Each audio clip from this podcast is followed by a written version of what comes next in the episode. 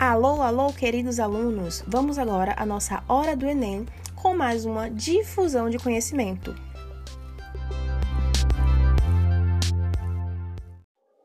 Isso mesmo! Queridos estudantes, neste episódio vamos difundir muito conhecimento falando sobre a difusão de gases no corpo humano. E nem adianta falar que isso não é importante para você, porque eu tenho certeza que você está neste exato momento respirando. Percebeu? Este é um dos mecanismos essenciais para a nossa vida. Resumidamente, quando expiramos, o ar que entra apresenta grande riqueza de gás oxigênio, o qual, quando chega nos alvéolos pulmonares, vai se difundir para os capilares. Em contrapartida, o gás carbônico que está nos capilares vai se difundir para os alvéolos e sair junto com o ar expirado. Mas se ligue, viu? Porque isso não acontece somente no pulmão. O sangue que parte dos capilares alveolares vai percorrer todo o nosso corpo. Quando chega num tecido metabolicamente ativo, por exemplo, o oxigênio é difundido para o tecido e o gás carbônico para o sangue. Então, quais os fatores que alteram a difusibilidade de um gás? O primeiro deles é a área. Quanto maior a área de superfície para as trocas gasosas, maior será essa difusão. O segundo deles é o gradiente de pressão. Quanto maior a diferença de pressão entre uma área e outra, maior será essa troca.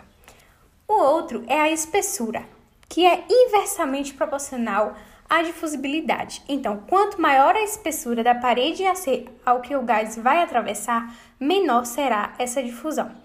E a outra delas é o coeficiente de, de difusão, que é representado pela solubilidade dividido pela raiz quadrada da massa molecular desse gás. Então, Quanto maior a solubilidade, maior será a difusão. E quanto maior a massa molecular, menor será essa difusão, pois é inversamente proporcional. Então, pessoal, para compreender o transporte de gases, é importante que a gente saiba que alguns deles serão transportados ligados a proteínas plasmáticas ou dissolvidos no plasma. O O2 é um exemplo de gás que é transportado ligado ao componente M associado ao ferro da hemoglobina. Essa interação ocorre de forma cooperativa e reversível. Reversível porque alguns fatores podem interferir na afinidade entre O2 e hemoglobina. Alguns desses fatores são a temperatura, a concentração do H+, concentração de CO2 e concentração de 2,3 de fosfoglicerato. Esses componentes aumentados podem diminuir a afinidade do O2 com a hemoglobina e aumentar a dissociação desse gás.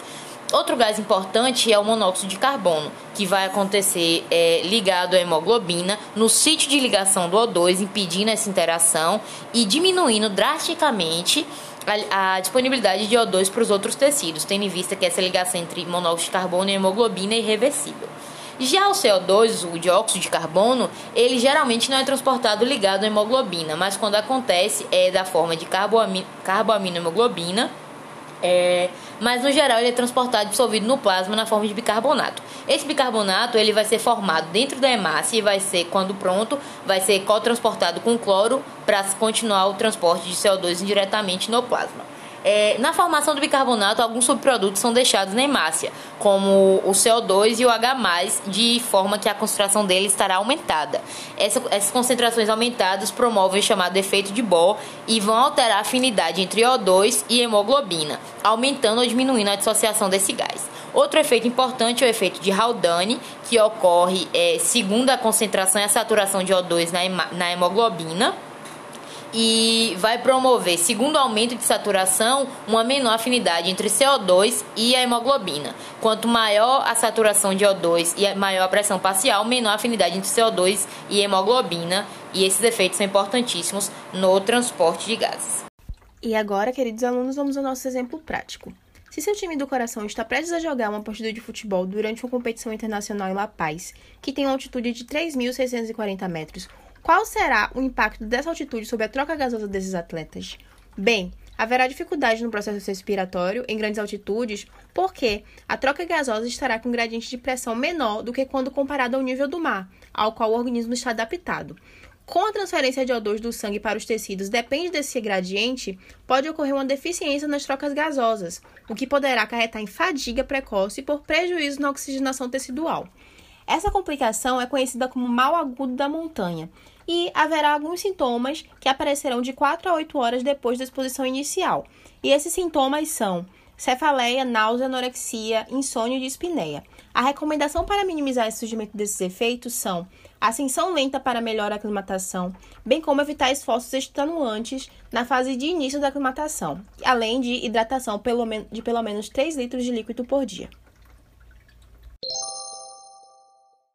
Espero que vocês tenham gostado e aprendido um pouco mais sobre trocas gasosas. Esse podcast foi produzido para a disciplina de Fisiologia dos Órgãos e Sistemas e foi feito por Bárbara Costa, Júlia Freitas, Emanuele de Lima e Vinícius de Carvalho.